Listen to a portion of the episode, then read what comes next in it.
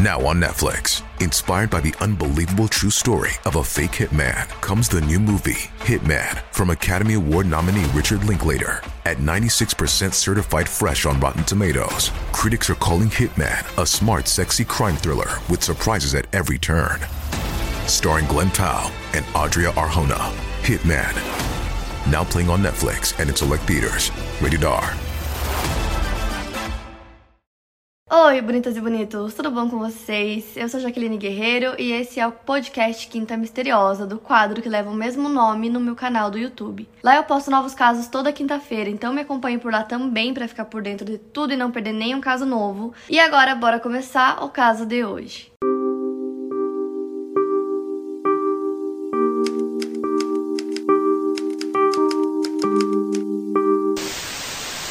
Adriana Elaine Hutton nasceu no dia 16 de setembro de 1999. Ela morava na pequena cidade Astor, na Flórida, com a sua mãe Amanda Lewis e o meio-irmão AJ. Amanda criava seus dois filhos sozinha e a cidade que eles moravam era realmente muito minúscula, com uma população de 350 pessoas. Uma cidade do interior muito quieta, muito calma. Amanda conta que a Adriana era uma criança muito feliz, ela sempre estava sorrindo, sempre estava brincando. Ela disse que a Adriana parecia muito com ela, falava como ela, agia como ela, parecia uma sombra dela, de tão parecidas que elas eram. A Amanda conta também que a Adriana gostava muito de chamar atenção, e na época que esse caso aconteceu, ela tinha 7 anos de idade e o AJ tinha 6 anos. Ele já era uma criança um pouquinho mais calma, mais quietinha, mais na dele. Ele brincava sozinho por horas e era uma criança muito feliz. A Amanda trabalhava como assistente de enfermagem em uma enfermaria da cidade que eles moravam, e no dia 8 de agosto de 2007, ela saiu do trabalho, foi para casa e resolveu tirar uma soneca rápida enquanto os filhos dela assistiam um desenho na TV. Nesse dia, Amanda ia sair com as crianças para comprar o material escolar deles, mas era um dia muito quente, muito abafado, e as crianças queriam muito entrar na piscina, mas a Amanda falou que não, que não podiam entrar naquele momento porque dali a alguns minutos eles iam sair para comprar os materiais, então ela não deixou eles entrarem na piscina. Mas ela deixou eles ficarem brincando no jardim enquanto ela arrumava as coisas. Alguns minutos depois, Amanda conta que o AJ vem falar com ela e diz que a irmã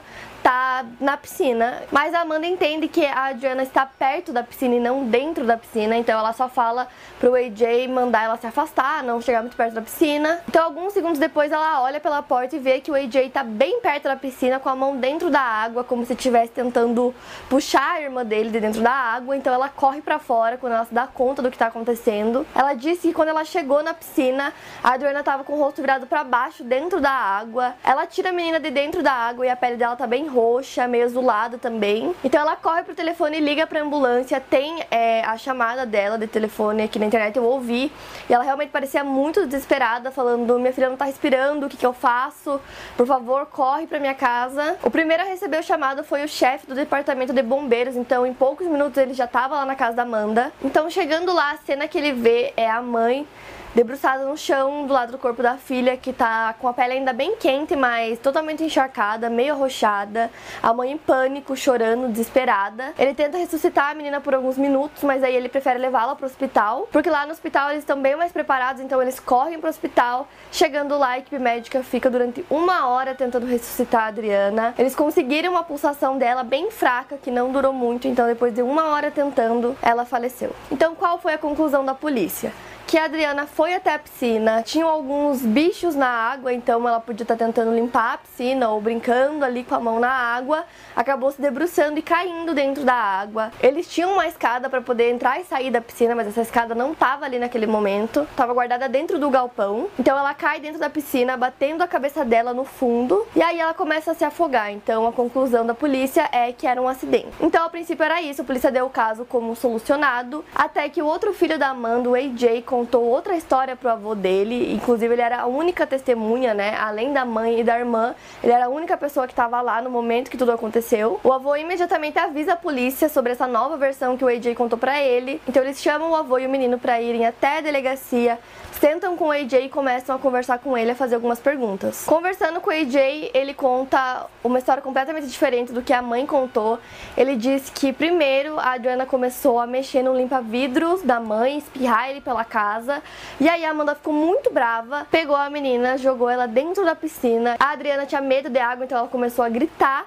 E para abafar os gritos, o AJ contou que a mãe segurava o rosto da menina assim para baixo da água para ela afundar e não conseguir gritar. E essa foi a versão que ele contou para a polícia, mas em alguns momentos quando eles faziam a mesma pergunta, ele dava respostas diferentes. Primeiro eles perguntam se o AJ viu toda essa cena que ele descreveu e ele diz que não, porque senão ele estaria encrencado. E aí a polícia faz a mesma pergunta para ele e ele diz que sim, que ele viu tudo, que ele tava na árvore junto com a lata de lixo, que era uma árvore próxima à entrada da casa e que de lá ele conseguia ver tudo. A Amanda desde o princípio disse que a filha se afogou e que foi um acidente e isso foi o que ela falou desde o início até até o fim. Então a polícia não sabia se acreditava na Amanda ou no filho dela. Sem saber em quem acreditar, a polícia começou a investigar como era a vida da Amanda antes. Então eles descobrem que quando Adriana tinha seis meses de idade, a Amanda teve um chamado da Guarda Nacional e teve que deixar a filha aos cuidados da sua família para ir servir. Também descobriu que a relação das duas sempre foi difícil, que Adriana não gostava de fazer o dever de casa, muitas vezes era desobediente. Ela também tinha déficit de atenção, enquanto o AJ era bem mais fácil de lidar. Ao investigar a casa, a polícia também começou a se assustar porque o quarto das crianças tinha um cheiro de urina tão forte que os policiais mal conseguiam entrar dentro do quarto. Além do cheiro, não tinha lençol nas camas. O quarto e a casa em geral estavam completamente bagunçados e, para surpresa dos policiais, não tinha nenhum brinquedo na casa. Para uma mãe que tem dois filhos, não ter brinquedo nenhum em casa era um pouco esquisito. Então a polícia perguntou para Amanda sobre a questão dos brinquedos, porque era realmente muito estranho, e ela disse que eles tinham brinquedos sim, mas que eles não estavam obedecendo, e ela resolveu castigar os dois durante uma semana. Então ela tirou todos os brinquedos deles e guardou os brinquedos num galpão, e ela disse que depois de uma semana ela ia devolver esses brinquedos para eles, porque eles precisavam aprender e tal. Porém, quando a polícia foi né, olhar esse galpão, que era onde estava a escada da piscina, inclusive, não tinha brinquedo lá. A médica que tentou ressuscitar a Adriana durante uma hora no hospital conta que quando ela disse para Amanda que infelizmente a filha dela não aguentou, a mãe não esboçou reação nenhuma, não falou nada, ficou séria, sem expressão, sem falar, sem chorar, sem nada. Uma reação bem diferente da que ela teve quando ela ligou primeiro para a ambulância e também a reação que o bombeiro viu quando chegou na casa dela.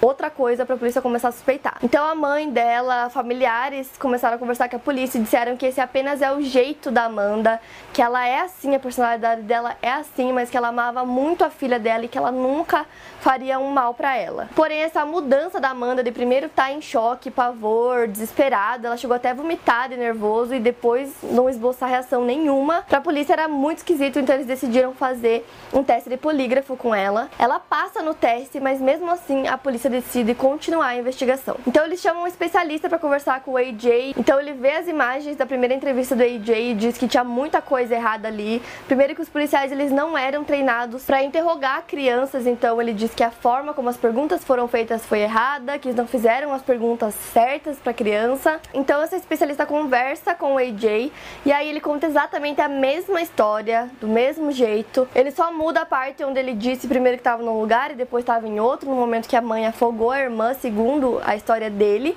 E aí os policiais começam a achar que Talvez ele foi induzido por alguma pessoa a dizer essas coisas. Então, a primeira pessoa que a polícia encontrou que poderia ter induzido o AJ a contar essa versão da história foi o avô dele. Na verdade, não era avô, ele era casado com a mãe da Amanda, então era padrasto da Amanda. Se chamava Charles Burns e ele chegou na casa da Amanda 30 minutos depois do ocorrido. Então, o Charles ficou sozinho com o AJ durante 15 minutos. Então, a polícia perguntou para ele o que, que eles conversaram durante esses 15 minutos e o Charles disse que perguntou contou o que tinha acontecido e lembrou o AJ de sempre contar a verdade. E aí ele conta que depois de ter falado isso pro AJ sempre contar a verdade, ele conta pro avô que ele acabou de ver e diz que a mãe afogou a irmã na piscina. A relação do Charles com a Amanda não era das melhores, eles não se davam muito bem. Ele dizia que ela não era uma boa mãe em vários aspectos. Ele dizia que ela deixava as crianças com fome por horas, que ela era muito abusiva na forma de educar os filhos dela, principalmente com a Adriana. Então agora a polícia tinha mais dois lados para a história. Primeiro,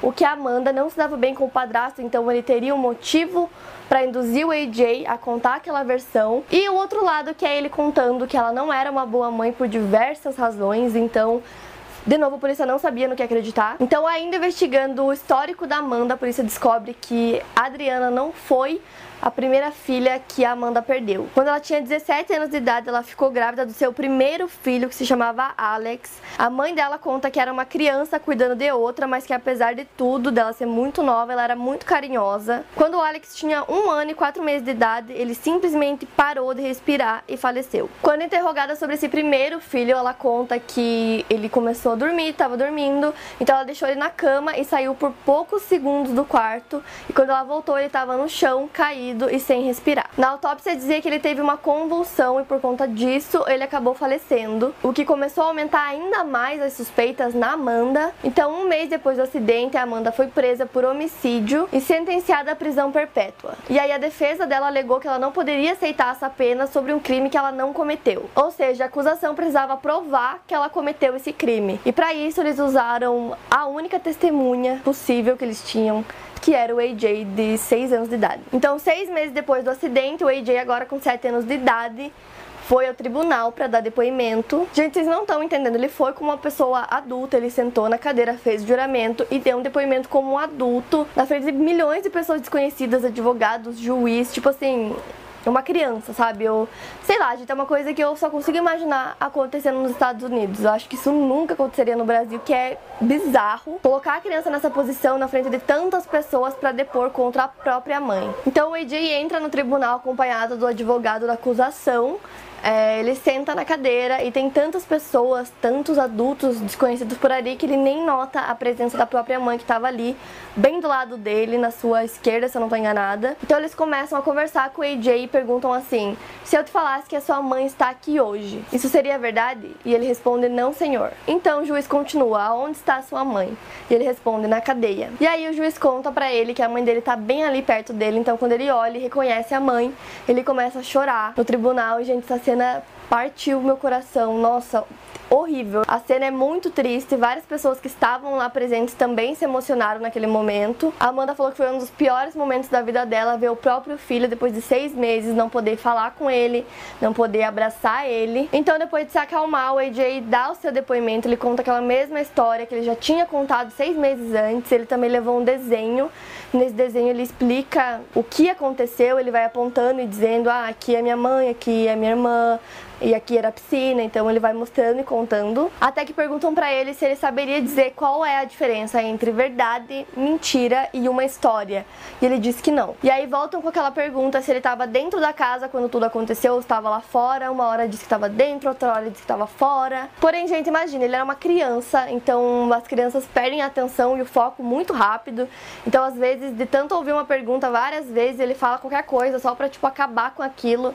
Então, depois de muito tempo fazendo várias perguntas, eles acabam com o testemunho dele, ele sai com o advogado e dá um tchauzinho pra mãe. Depois do depoimento do AJ, o júri confirmou que várias das coisas que ele contou naquele dia ali para eles era verdade, os policiais viram todas aquelas coisas que ele contou lá na cena do crime, lá na casa quando eles investigaram. Porém, como algumas respostas foram confusas, uma hora dizia uma coisa, outra hora dizia a outra, o júri decidiu que o testemunho dele não era um testemunho 100% confiável. Então, outras pessoas começaram a dar testemunho nesse dia, inclusive a própria mãe mãe da Amanda. E uma das coisas que a mãe dela contou no testemunho é que a Adriana morria de medo de água. Então, para ela entrar na água sozinha ou ir mexer na água, era um pouco esquisito para uma criança que tem medo, ela provavelmente não vai mexer na água se ela tem medo da água sozinha. Alguns colegas de trabalho da Amanda também deram depoimento e contaram que três meses antes do caso, a Amanda estava muito brava porque a Adriana tinha riscado o banco do carro novo dela com caneta permanente. Ela estava muito brava, que ela estava de saco cheio, que ela ia matar a própria filha porque não aguentava mais. E quando questionada, ela disse que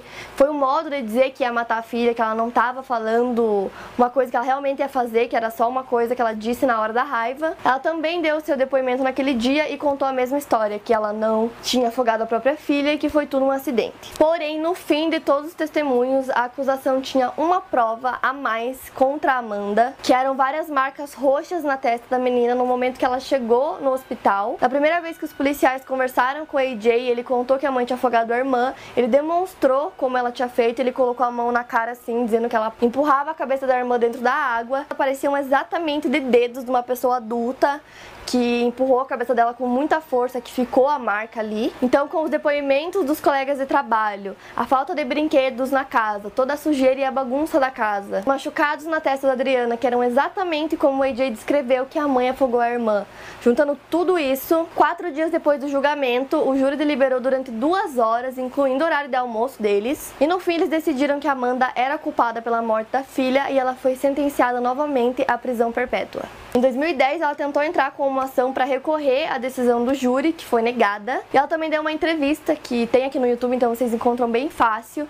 E a entrevistadora pergunta para ela se ela sabe o que aconteceu com o filho dela, com o AJ. E aí ela diz que o sonho dela é poder sair da prisão e poder se juntar novamente ao seu filho. E a entrevistadora pergunta: "O AJ foi adotado?" E ela diz, não que eu saiba. E aí ela rebate, sim, ele foi adotado. Então ela fica em silêncio por alguns segundos depois ela diz que não sabia disso. E aí ela fala que o sonho dela era realmente conseguir sair e recuperar a guarda do filho e agora sabendo que ele foi adotado, ela não tinha mais motivo nenhum para continuar lutando. Hoje a Amanda ainda tá viva e continua cumprindo sua pena. O AJ se ajustou super bem à família que adotou ele. Hoje ele é uma criança muito feliz que vai super bem na escola e tá ótimo lá com a sua nova família. Para mais casos, siga meu podcast aqui no Spotify, lembrando que os casos novos saem primeiro lá no meu canal do YouTube toda quinta-feira. Obrigada por ouvir, até o próximo caso.